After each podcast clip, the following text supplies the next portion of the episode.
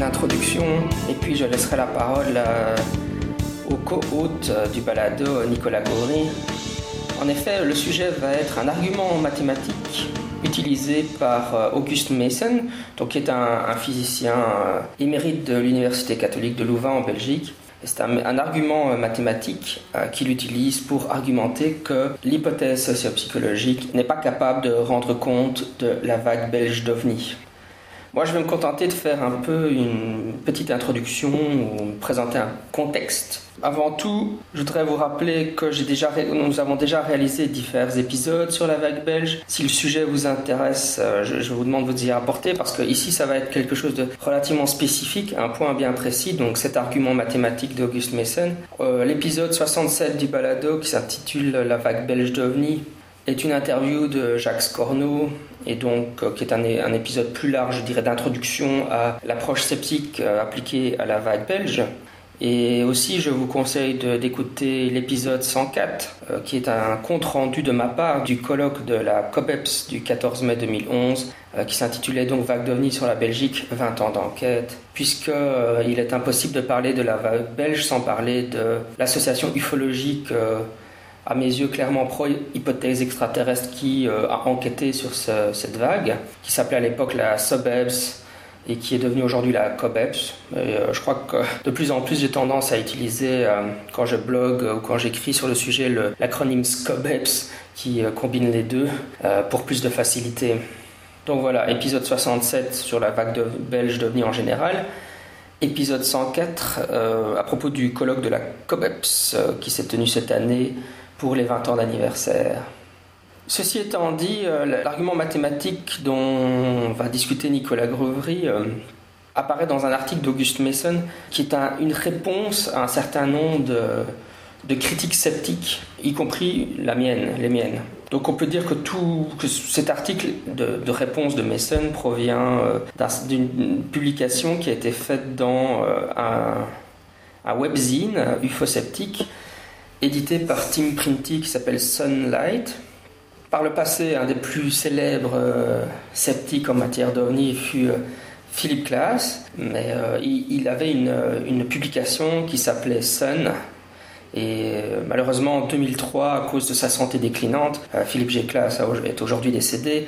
il a interrompu la publication de cette newsletter et donc euh, Tim Printy a décidé un peu de reprendre euh, le flambeau. Et donc il a baptisé sa newsletter à lui euh, Sunlight, donc évidemment une référence à celle de Philippe Glass, qui a débuté, qui s'est remis à être publié en mai 2009. Donc dans le numéro de novembre-décembre 2010, volume 2, numéro 6, j'avais un article qui s'intitulait The Beginning of the Belgian UFO Wave tout est en anglais évidemment. Euh, page 21-23. Donc c'est un article consacré au euh, début de la vague belge. Dans le même numéro, euh, Tim Printy avait un petit encart consacré à l'observation des deux gendarmes de peine du 29 novembre 1989. Et Roger Paquet avait pour sa part un, article consacré aux observations du 31 mars 1990 à Rami. Et donc dans son article de réponse, Auguste Mason argumente principalement euh, contre, nous trois. Il argumente contre, contre moi, contre Roger Paquet, contre Tim Printy. Je ne vais pas rentrer dans les, discussions autour des articles de Tim Pretty et de Roger Paquet. Ceux-ci ont déjà écrit des réponses dans un numéro récent de, Sunlight. Donc, si cela vous intéresse, si le débat vous intéresse, vous n'avez qu'à vous reporter à Sunlight. Tim Pretty a écrit une réponse, Roger Paquet a écrit une réponse. Et dans le numéro de ce mois-ci, il y aura une réponse de ma part. Donc, euh, les deux réponses de Tim Printy et Roger Paquet ont déjà été publiées. Ce mois-ci, ce sera une réponse de ma part accompagnée d'un article de Nicolas Gaury sur l'argument mathématique dont on va parler plus loin. Bon, Tim Printy et Roger Paquet, ils discutaient d'observations bien spécifiques. Moi, j'avais plutôt un, article plus général où je soulignais l'important, enfin, le fait qu'évidemment la SUBEPS, euh, à l'époque, euh, je veux dire, leur, leur, rapport est extrêmement volumineux, mais ils ne consacrent qu'une ou deux pages enfin Mason, puisque c'est lui qui a quand même écrit la plupart des choses dedans, ne consacre qu'une ou deux pages au modèle sociopsychologique, juste pour dire que ça ne tient pas la route, alors que c'est le modèle dominant, enfin c'est celui euh, qui est soutenu le, par le consensus scientifique. Et euh, je disais aussi que, donc euh, j'explicitais que Philippe Géclas avait, même avant le début de la vague, émis une loi, une loi qui décrit les vagues, qu'on peut baptiser, enfin moi j'utilise parfois le terme de contagion psychosociale, ou on pourrait parler d'illusion de masse. Donc cette loi, je vais vous la donner, elle est la suivante. Elle provient euh, donc euh, de l'ouvrage UFO de Public Deceive, donc euh, les ovnis, le public trompé. Évidemment, pour Classe, n'est pas, n'est pas du tout conspirationniste. Hein. Pour lui, c'est pas le gouvernement qui trompe, c'est les ufologues qui trompent en réalité le public. donc, c'est un ouvrage de 1986, donc publié avant le début de la vague belge, et cette loi se trouve à la page 304. Elle est la suivante. Lorsque la couverture médiatique conduit le public à croire qu'il y a des ovnis dans les environs, il y a de nombreux objets naturels ou artificiels qui, particulièrement lorsqu'ils sont vus la nuit, peuvent prendre des caractéristiques inhabituelles dans l'esprit d'un observateur plein d'espoir. Leurs observations d'ovnis s'ajoutent en retour à l'excitation de masse, ce qui encourage encore plus de témoins à chercher à voir des ovnis. Cette situation se nourrit d'elle-même jusqu'à ce que les médias perdent leur intérêt pour le sujet et alors le phénomène retombe. Et donc, pour moi, la question, c'est est-ce que cette loi euh, de Philippe Géclas est suffisante pour expliquer la vague belge? Euh, D'autres sceptiques vont parfois argumenter, euh, bon, de toute façon, je n'ai pas, pas d'objection, enfin, si on, a moyen de prouver sérieusement la chose, qu'il y a eu peut-être des, vols militaires secrets à l'époque au-dessus de la Belgique qui auraient généré la vague, mais bon, ça n'a pas été euh, prouvé de, manière décisive. Si vous avez écouté l'interview de Jacques Cornu, c'est ce que lui propose, hein, que la vague aurait été déclenchée par quelque chose de ce genre-là. Euh, peut-être des, avions furtifs en provenance de l'Allemagne ou d'autres choses dans ce même genre. Moi, évidemment, la question que je me pose, c'est est-ce que la, loi de classe n'est pas suffisante euh, pour expliquer la, vague belge? Sans faire appel à des, à des avnis. Donc, euh, euh, des avnis, c'est des armes volantes non identifiées. Donc, sans faire appel à, des opérations militaires secrètes, etc. Simplement, on serait face à un phénomène, comme je le disais, de, contagion psychosociale. Donc, euh, c'est ce que je disais dans cet article. Évidemment, comme Mason est un des principaux défenseurs de, de la non-explicabilité de la vague, hein, comme, comme j'expliquais dans, dans l'épisode sur le colloque, les membres de la SCOBEPS ne cherche pas à expliquer la vague, il cherche à argumenter que la vague est inexplicable. C'était quelque chose que j'ai trouvé particulièrement frappant euh, quand je suis allé au colloque, parce que habituellement, quand, quand vous allez à un congrès scientifique, les, scientifiques vont être euh, fiers d'être capables d'expliquer quelque chose. Ils vont dire, ben voilà, on a découvert ceci ou cela, euh, on a réussi à expliquer ceci ou cela. Bon, après, on peut débattre ce qu'ils ont vraiment réussi à expliquer ça, mais les scientifiques cherchent à expliquer des choses. Mais au colloque de la SOBEFS, au contraire, ils avaient une fierté. Donc dès le départ, ce qu'on nous a annoncé en début de soirée, donc Patrick Ferrin a fait un petit speech pour dire nous considérons toujours que la vague belge est inexplicable. Et en fait, pour eux, c'est ça quoi. Ils étaient contents.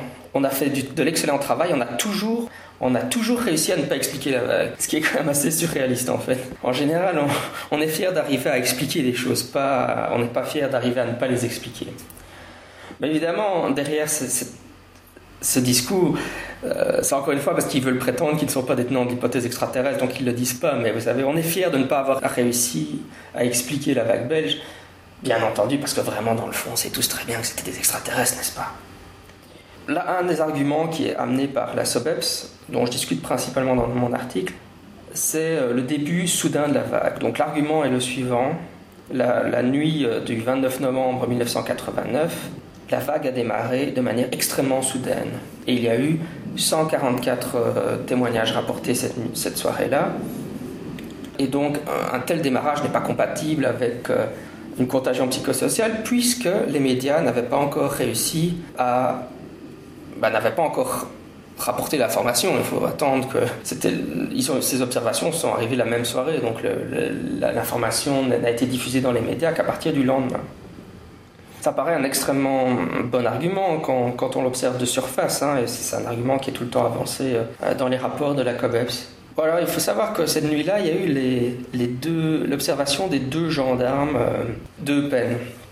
Je ne vais pas rentrer ici, ça prendrait trop de temps dans l'explication proposée euh, pour leur observation.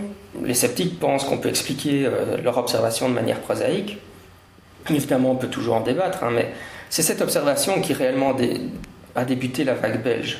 Euh, surtout parce qu'il y avait la question du prestige, hein, euh, deux gendarmes qui voient des ovnis, vous savez, c'est supposé, si c'est des gendarmes, c'est des témoins extrêmement fiables, hein. ils ne peuvent pas se tromper, bien entendu, ils ont une capacité d'observation surhumaine qui fait qu'ils sont, que tous les détails qu'ils rapportent sont d'une précision, euh, je dirais, mais j'ai envie de dire surnaturelle, juste parce que c'est des gendarmes. Hein. Évidemment, c'est l'argumentation qu'on retrouve dans fond dans la, dans la SCOBEPS, dans les rapports de la SCOBEPS, mais évidemment, bon, je comprends que sur le grand public, ah, c'est des gendarmes, donc ça a fait impression. Mais évidemment, dans l'argument énoncé, on nous dit oui, mais il y a eu plein d'autres observations ce même soir. Donc, exit l'hypothèse sociopsychologique. Là, on rentre dans un problème méthodologique. Et en fait, c'est ça, c'était le cœur de mon article, c'était surtout ça le, que je voulais remettre un peu euh, en circulation dans la littérature, particulièrement dans la littérature anglo-saxonne. C'est pour ça que j'ai publié cet article en anglais. Parce que, en fait, Marc Allais, euh, très tôt, l'avait souligné dans, euh, dans son document de 1992, La vague ovni belge ou Le triomphe de la désinformation, mais qu'il a publié à compte d'auteur chez lui et que, évidemment, très peu de gens ont lu. Du coup, l'information n'est pas passée, mais Marc Allais souligne de manière euh, extrêmement euh, intéressante dans cette plaquette que euh, Mason, dans, son rapport, ne signale pas les dates à laquelle les témoignages ont été donnés à la SOBEPS. Donc il, donne les dates, à les, dates que les témoins lui fournissent. Quoi. Nous avons vu un objet à telle date. Mais il, oublie de fournir la date à laquelle ils ont reçu le témoignage, à laquelle la, la, la SCOBEPS a enregistré le témoignage. Marc Allais, euh, il a écrit un petit paragraphe sur ce sujet-là, que je cite dans mon article si vous voulez le lire, mais il finit en disant simplement Tout le monde devrait être capable de comprendre l'importance d'un tel oubli de la part de Mason. Pourquoi? Ben En fait, parce que les événements, une fois qu'on les remet dans leur véritable ordre, c'est pas celui-là. C'est pas euh, la vague belge débute de manière soudaine avec 143 euh, observations d'un coup. Ce qui se passe, c'est en premier, on a l'observation des deux, des deux gendarmes à Eupen. Cette observation est connue par la presse. Ensuite, la presse publie cette information. Et donc, euh, dans la troisième étape, les gens entendent parler de l'observation des gendarmes. Comme je le disais, ils sont probablement très impressionnés parce que c'est des gendarmes. Et surtout, à ce moment-là, ils savent que ce soir-là, vu que des gendarmes ont vu euh, un ovni, Bon, bah, ça veut dire qu'il y avait, euh, un ovni ce soir-là, donc euh, probablement un vaisseau spatial extraterrestre dans le ciel de peine. Du coup, ce qui se passe, c'est qu'en fait, les, les gens qui lisent l'article, il va avoir une, influence qui se fait sur eux, c'est-à-dire que ils vont repenser, ils vont repasser en mémoire la soirée et se demander s'ils n'ont pas vu l'ovni. Puisqu'en réalité, on peut postuler, on n'a pas les dates, hein, Mason oublie de les donner, ce qui est euh, problématique. S'il avait donné les dates où ils ont reçu les témoignages, on aurait une information plus, plus, plus intéressante. Mais comme on ne sait pas, on peut imaginer que ces témoignages sont arrivés euh, bien, enfin, bien après, quoi, des, jours et des jours après à la, Scobeps. Mais donc, euh, ces témoins-là, ils ont, ils ont lu dans la presse euh, l'information et puis peut-être même euh, le, fait qu'il fallait voir des triangles, etc. Et puis ils sont remontés en mémoire, ils ont été chercher, ah ce soir-là, est-ce que j'ai vu quelque chose? Et donc pour autant qu'ils aient soit vu un stimulus qui leur ait semblé quelque peu étrange, ils vont réinterpréter ce qui s'est passé en se disant, ah mais alors ce que j'ai vu ce soir-là, en fait c'était l'ovni des deux gendarmes. S'il y a des gens dans la population qui sont plus susceptibles à la suggestion, si on leur suggère qu'ils ont vu quelque chose ce soir-là, et qui sont particulièrement réceptifs à cette suggestion. On pourrait même imaginer que, alors qu'ils n'ont pas vu grand-chose cette nuit-là, ils vont se créer un faux souvenir d'observation. Ah, une fois qu'on commence à réfléchir euh, de ce côté-là, de, cette manière-là, ce début de la vague, ben en fait, le début de la vague belge est tout à fait compatible avec, avec euh, l'approche sociopsychologique et avec l'idée d'une contagion psychosociale. Le problème, c'est qu'évidemment, tout ce type de réflexion euh, moi, je prétends pas qu'on est certain que ce soit passé comme ça, mais le problème, c'est qu'il faut en discuter. Je veux dire, dans la méthode scientifique, euh, c'est pas parce que euh, les membres de la SCOBEP sont persuadés que, les objets de la vague étaient dans, en, taux les boulons, euh, vous savez, des immenses, gigantesques plateformes qui volaient au-dessus de la Belgique dans le style d'Independence Day. il faut, il faut pouvoir euh, remettre, en, remettre en question tout ça et se poser les questions est-ce que cette approche-là ne rend pas mieux compte des événements tels qu'ils se sont réellement passés? En conclusion, je disais, euh, voilà, c'est quelques lignes.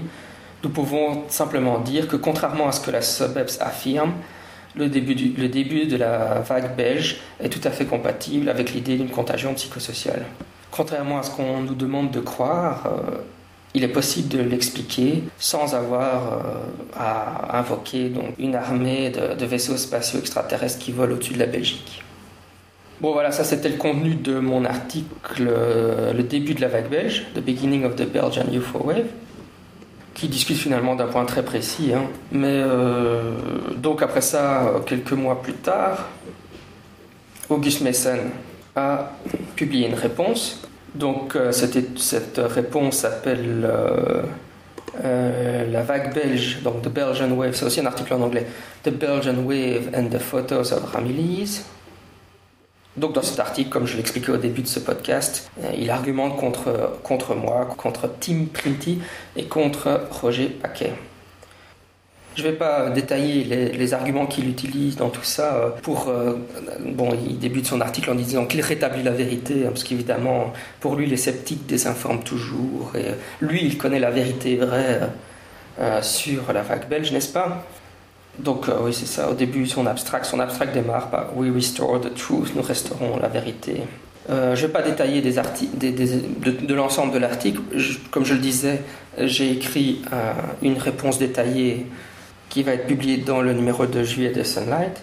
Mais dans cet article, il utilise un argument mathématique qui, prétend, qui selon lui, prétendument, euh, réfute euh, l'idée même d'une contagion psychosociale. Donc j'ai lu attentivement son, argument et d'emblée, il y avait des choses qui me semblaient très euh, bizarres dans ce qu'il racontait. Hein, et d'ailleurs, il a présenté cet argument aussi au colloque de la, de la. Et Bon, déjà, dans, au colloque, il parlait du fait que les sceptiques, puisqu'il ne me citait pas au colloque, euh, défendent l'idée que ce soit un effet de rumeur. ce qui est bizarre, parce que moi, j'ai jamais parlé de rumeur. Hein. comme je le disais au départ, je parlais de contagion psychosociale ou euh, d'illusion collective. Hein, euh. C'est bizarre que soudainement ça devienne un effet de rumeur chez, dans la, chez Messen. Évidemment, un effet de rumeur, ça impliquerait qu'à aucun moment il y a des stimuli réels. Hein. Ce serait juste des gens qui se parlent entre eux et qui se mettent à fabuler. Euh, je pense que c'est ça qui met derrière l'idée d'un effet de rumeur. Dans un, effet de rumeur, il y a, n'y a rien, euh, il n'y a, a, pas de stimuli, il n'y a pas d'observation, il n'y a pas de méprise par les témoins d'un avion, par exemple, ou il n'y a pas de méprise des témoins avec Vénus. C'est juste les gens qui, qui racontent des choses, euh, qui confabulent des choses. Euh, or, quand j'ai défini euh, au début de, donc, de cet épisode la loi des vagues belges, la loi des vagues de Philippe Claes, j'ai bien expliqué. Enfin, c'est pas du tout un effet de rumeur. Hein. C'est bien pour ça que je ne parle pas d'effet de rumeur. Donc ça me semblait déjà très bizarroïde. Et donc, à noter qu'évidemment, Auguste Messon a présenté ça au colloque de la SUBEPS de la SCOBEPS et que ni le physicien Léon Prenning, ni Michel Bougard, ni aucun, aucun des gens là n'ont soumis le moindre, la moindre objection à cet argument. Pour eux, tout ça, ça passe comme une lettre à la poste. Mais donc j'ai demandé à Nicolas Gauvry euh, de, de, jeter un œil à cet argument euh, et de me donner un, avis. Et il a, il a publié donc sur son blog un billet en français où il donne son, son avis sur l'argument de Messen. Donc vous le trouverez sur son, sur son blog euh, Psychologie, mathématiques et choses connexes. Et le billet s'intitule Un cas d'intimidation mathématique en ufologie. Et j'ai traduit cet article-là en anglais pour aussi pour le numéro de Sunlight du mois de juillet. Voilà, sur ce, j'ai déjà beaucoup trop parlé, donc je cède la place à Nicolas Gauvry. Salut, c'est Nicolas Gauvry qui vous parle d'un petit point d'un article de Messen, Messen euh, Auguste Messen, qui s'écrit M2E2SEN, et donc qui a écrit très récemment un article qui s'appelle euh, La vague belge et les photos de Ramillies, en anglais The Belgian Wave and the Photos of Ramillies, un article assez dense d'ailleurs, hein, qui attaque nommément, enfin qui attaque, qui critique, qui cite nommément le pauvre Jean-Michel Abrassard euh, tout au long de l'article et qui apporte de nombreux arguments euh, pour contrer l'idée tout à fait saugrenue selon laquelle les ovnis ne seraient pas d'origine extraterrestre, mais que notamment pendant la vague belge d'ovnis, donc euh, il y aurait eu il y aurait eu non pas des hallucinations collectives, mais des erreurs d'interprétation, et puis euh, que les témoignages donc ne sont pas 100% fiables, si bien que on pourrait supposer, ça c'est ce que disent les sceptiques, les, les critiques et ceux, les tenants de l'hypothèse dite psychosociale, qu'on pourrait donc dire que cette vague en fait provient euh, d'erreurs d'interprétation et de témoignages euh, donc douteux, non pas dans le sens où les gens mentent, mais dans le sens où les gens peuvent se tromper. Eh bien, eh bien, Messon n'est pas du tout d'accord avec cette interprétation des faits, et lui, il est absolument convaincu que c'est tout simplement impossible. Et donc voilà, plein d'arguments dans cet article assez dense. Euh, moi, je ne vais pas discuter évidemment de tous les arguments, mais seulement d'un argument mathématique euh, qui me semble relever mais alors vraiment de manière spectaculaire, de ce que j'appelle habituellement l'intimidation mathématique. C'est-à-dire que on apporte des machins mathématiques sans référence, et euh, comme c'est compliqué et que les gens en général ne connaissent pas, eh ben ils se disent d'une part qu'ils peuvent pas juger si c'est vrai ou pas, et d'autre part que puisqu'il y a des équations partout, ça doit être vrai. Alors voilà. On va donc, euh, on va donc lire d'abord. Je, vais vous lire en traduisant en même temps. Hein, le paragraphe euh, concerné qui introduit cette idée-là et qui se trouve en bas de la page 4. Alors voilà ce que dit le paragraphe donc contre l'hypothèse psychosociale. La validité de l'hypothèse psychosociale euh, peut être évaluée en appliquant la procédure scientifique usuelle. Pour cela, on dérive des conséquences logiques des hypothèses proposées et on les compare avec les faits réellement observés.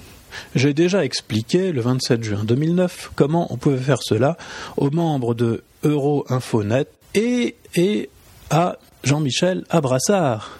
Hein, mais il continue à répandre ses idées comme si rien ne s'était produit. Donc là, vous voyez une attaque un petit peu limite à dominem, et donc on est impatient de connaître la suite. Quelle est donc, quelle est donc cette conséquence logique que l'on peut déduire de l'hypothèse psychosociale et qui sera, vous l'avez deviné, en, en totale contradiction avec les faits? Eh bien, la suite nous l'explique. Je rappelle donc, dit Mécène, mon argument principal. L'hypothèse psychosociale implique que le nombre total d'observations rapportées doit varier au cours du temps de telle sorte que, donc le nombre c'est n, de telle sorte que dn sur dt, donc la dérivée par rapport au temps, est égal à an fois 1 moins bn. Cela veut dire qu'en moyenne, chaque observation rapportée a une certaine probabilité A d'engendrer une nouvelle observation, mais que la croissance de n est seulement proportionnelle à n tant que n est petit par rapport à n1 qui vaut 1 sur b. Voilà ce que nous dit Messen. Alors cherchons un petit peu d'où ça sort ce truc, parce que ça, paraît assez bizarre, et ça paraît encore plus bizarre qu'il n'y ait pas de référence, parce que quand on utilise comme ça une, une si belle équation, là c'est une équation différentielle, tout à fait simple et formidable, fantastique, tout ce qu'on veut. Hein. Normalement, on dit comment elle s'appelle et puis on renvoie un article où quelqu'un de compétent nous explique pourquoi est-ce qu'il faut absolument utiliser cette équation. Alors là, il paraît que euh, Mason l'a expliqué un jour de juin 2009 à tout le monde, mais comme on n'était pas présent, nous autres, eh ben, on ne sait pas trop d'où ça vient, ce dn sur dt égale n fois 1 moins bn. Euh, heureusement, heureusement, ça me disait quelque chose, moi, cette histoire-là. Quand j'ai lu ce, paragraphe, je me suis dit, tiens, ça, ça me rappelle quelque chose le AN1-BN et je crois bien que ça s'appelle fonction logistique. Et effectivement, les solutions de cette équation différentielle, puisque ce qui est donné ici par Messen, ça n'est pas la solution, c'est-à-dire il ne donne pas la, la forme de n en fonction du temps, mais une équation différentielle qui permet de calculer n en fonction du temps. Eh bien, les solutions de cette équation s'appellent des fonctions logistiques. Et les fonctions logistiques ont été très souvent utilisées en sciences humaines. Ça, c'est tout à fait vrai. Elles ont été utilisées en sciences humaines pour modéliser l'évolution de la population. Et elles ont aussi été utilisées pour modéliser certaines réactions chimiques. Alors par contre, par contre, pour modéliser la contagion, puisqu'on appelle ça comme ça euh, dans les cercles informés, la contagion des croyances ou des idées, euh, ça n'a pas été tellement utilisé, sauf apparemment par Mason. Mais on ne sait pas pourquoi. Il faudrait justifier ça. Il faudrait justifier pourquoi on utilise spécialement cette fonction. Alors juste quelques mots pour, euh, pour fixer un peu le cadre. Première remarque, la fonction logistique, donc, a été créée d'abord pour étudier toute autre chose que la contagion, en se fondant sur certaines hypothèses qui sont relativement simples à comprendre. Hein. Les hypothèses sont les suivantes. Quand on veut étudier le nombre de personnes dans une population, dans une aire donnée géographique, euh, de personnes ou d'individus d'une espèce, hein, on peut se dire que a priori, l'espèce va se développer, donc ça, ça, donnerait, si on s'arrête là, hein, si l'espèce se développe simplement, ça donnerait une loi exponentielle, mais que, euh, étant donné que l'air euh, concerné est limité, eh ben, quand il y a trop de monde, euh, ça pourra plus se développer. Donc, l'augmentation de la population, en tout cas, va diminuer à partir d'une certaine valeur. Voilà, tout, commence par là. Alors ces hypothèses-là ne sont pas valables pour la répartition des croyances, pour la contagion des croyances, pour la bonne raison que plus il y a de croyants, euh, ou ici de témoins, entre guillemets, d'un phénomène surnaturel ou paranormal, plus les autres ont une grande probabilité donc à l'inverse de ce qui se passe pour la population, euh, de, devenir eux-mêmes témoins, puisque ça rend euh, simplement le témoignage plus crédible. Donc il n'y a aucune raison, a priori en tout cas, de penser que cette fonction logistique, qui s'applique correctement aux populations, pourrait s'appliquer aux contagions des croyances. D'autant plus que ça n'est même pas, même pas une nécessité théorique. En réalité, si vous allez regarder, euh, c'est très facile à trouver, c'est sur Wikipédia, vous tapez modèle de Fer-Hulst, ça s'écrit V-E-R-H-U-L-S-T. Alors Verhulst, c'est celui qui a inventé euh, ce modèle euh, et donc qui a utilisé le premier euh, pour modéliser l'évolution de la population. La fonction logistique, eh ben, si vous tapez modèle de Verhulst, vous allez voir toute l'histoire de ce modèle et vous verrez qu'en fait, il est purement pragmatique. C'est-à-dire qu'il n'y a pas d'hypothèse qui débouche inéluctablement sur la fonction logistique, c'est simplement euh, ce qui s'est passé, c'est que Ferrulst a regardé l'évolution de la population dans différents pays, et puis il a essayé de modéliser en, tâtonnant, en cherchant des fonctions qui marchent plus ou moins bien. Bon, et puis il a fini par trouver que celle-ci, bon, bah, elle, marchait pas trop mal, donc il l'a conservée. Il euh, y en a qui trouvent que c'est pas bien et qui veulent pas l'utiliser, d'autres qui l'utilisent. Euh, cette équation, enfin cette fonction a amené à des de nombreuses fois à, des prédictions complètement fausses. Euh, par exemple, la première fois que ça a été utilisé pour la population de la France, il me semble que la conclusion était que en France, on pourrait jamais avoir plus de 40 millions d'habitants et maintenant on est plus de 60 millions. Donc voilà, ça tient absolument pas debout. Donc c'est non seulement une fonction qui n'est pas faite pour étudier ce type de données, mais en plus, c'est une fonction tout à fait empirique et absolument pas une nécessité théorique. Deuxième point, donc après ce euh, premier point concernant euh, l'adéquation de, la fonction logistique à ce qu'on veut faire. Le deuxième point, c'est que euh, il existe des choses qui fonctionnent très très bien. Ça s'appelle les modèles de contagion. Les modèles de contagion, c'est des modèles mathématiques, ce sont des modèles mathématiques utilisés pour modéliser soit la contagion euh, des maladies dans le cadre biologique, soit la contagion des croyances ou des idées. Euh, dans ce cas, évidemment, contagion n'a pas de sens négatif. Hein. Mais bon, donc la manière dont se répandent les idées et les croyances dans la population. Or, quand vous les allez chercher, là encore, c'est très facile. On trouve des articles récents, scientifiques, en ligne, euh, sur ce thème et euh, ce qu'on voit très rapidement, c'est que les spécialistes ont inventé de nombreuses fonctions permettant de modéliser la contagion, qui sont toujours pas d'accord pour savoir lesquelles sont les bonnes, qu'il y a des modèles très différents qui aboutissent à des, à des lois d'évolution complètement différentes, et donc il n'existe pas à l'heure actuelle un modèle qui s'impose pour étudier la contagion. Voilà, la conclusion finale de tout cela est la suivante. Mason nous assène un modèle sorti de n'importe où, un modèle qui n'est pas fait pour modéliser euh, l'évolution du nombre d'observations, un modèle qui de toute manière est empirique et est rejeté par plein de gens. Euh, ignore euh, sans doute intentionnellement euh, les modèles de contagion qui sont très nombreux et dont certains pourraient probablement coller à ce qu'on a observé euh, sans prouver rien du tout d'ailleurs, puisque de toute manière euh, ces modèles n'ont pas de base théorique très fiable.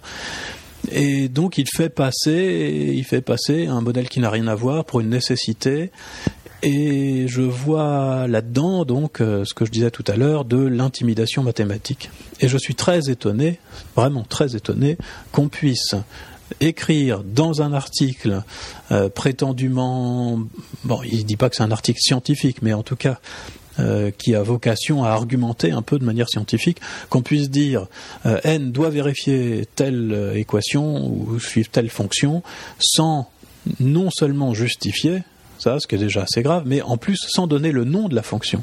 Et à mon avis, si c'est fait exprès, je ne sais pas si c'est fait exprès, mais si c'est fait exprès, c'est pour que l'internaute ne puisse pas aller chercher, parce que s'il avait dit euh, le nombre d'observations doit suivre un modèle de Verhulst ou doit suivre une fonction logistique, eh ben c'est très facile d'aller chercher. Et puis on s'aperçoit que en fait ça correspond pas du tout à la situation. Tandis que là, eh bien, on ne sait pas, on ne sait pas d'où ça vient, on ne sait pas où ça va, et ça inquiète beaucoup les gens. Et comme il y a des maths, eh ben on se dit que ça doit être très sérieux. Voilà, donc un merveilleux exemple d'intimidation mathématique. Il faut absolument se méfier de ces trucs-là, c'est très général, hein, là j'en parle sur cet exemple, mais il faut toujours se méfier de cette intimidation mathématique. Euh, quand on vous sort des, des modèles mathématiques à propos de tout et n'importe quoi, soit vous avez des informations qui vous disent que c'est justifié, ou d'ailleurs que c'est pas justifié, soit vous n'en avez pas. Si vous n'en avez pas, vous n'avez aucune raison d'accepter tant qu'on vous a pas expliqué pourquoi il fallait utiliser ce modèle, d'accepter le modèle. Et donc, asséner, comme, comme le fait Mason, que le nombre d'observations devrait, selon la théorie psychosociale, suivre telle ou telle loi, c'est n'importe quoi. Voilà, c'est tout pour aujourd'hui. J'espère avoir bien aidé mon ami Jean-Michel Abrassard qui était dans de beaux draps avec toutes ses mathématiques. A bientôt, sceptiquement vôtre.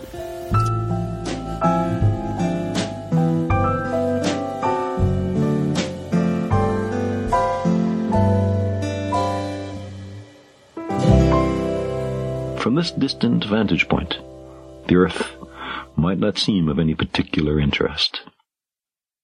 But for us, it's different. Consider again that dot. That's here. That's home. That's us. On it, everyone you love, everyone you know, everyone you ever heard of, every human being who ever was, lived out their lives the aggregate of our joy and suffering. Thousands of confident religions, ideologies, and economic doctrines. Every hunter and forager, every hero and coward, every creator and destroyer of civilization. Every king and peasant, every young couple in love, every mother and father, hopeful child, inventor and explorer, every teacher of morals, every corrupt politician, every superstar, every supreme leader, every saint and sinner in the history of our species lived there mote of dust suspended in a sunbeam. The earth is a very small stage in a vast cosmic arena. Think of the rivers of blood spilled by all those generals and emperors so that in glory and triumph they could become the momentary masters of a fraction of a dot. Think of the endless cruelties visited by the inhabitants of one corner of this pixel on the scarcely distinguishable inhabitants of some other corner. How frequent their misunderstandings, how eager they are to kill one another, how fervent their hatreds. Our posturings, our imagined self-importance, the delusion that we have some privileged position in the universe, are challenged by this point of pale light. Our planet is a lonely speck in the great enveloping cosmic dark. In our obscurity, in all this vastness, there is no hint that help will come from elsewhere to save us from ourselves. The Earth is the only world known so far to harbor life. There is nowhere else, at least in the near future, to which our species could migrate. Visit? Yes. Settle? Not yet.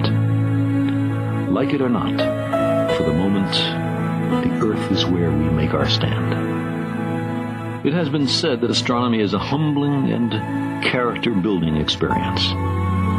There is perhaps no better demonstration of the folly of human conceits than this distant image of our tiny world. To me, it underscores our responsibility to deal more kindly with one another and to preserve and cherish the pale blue dot, the only home we've ever known.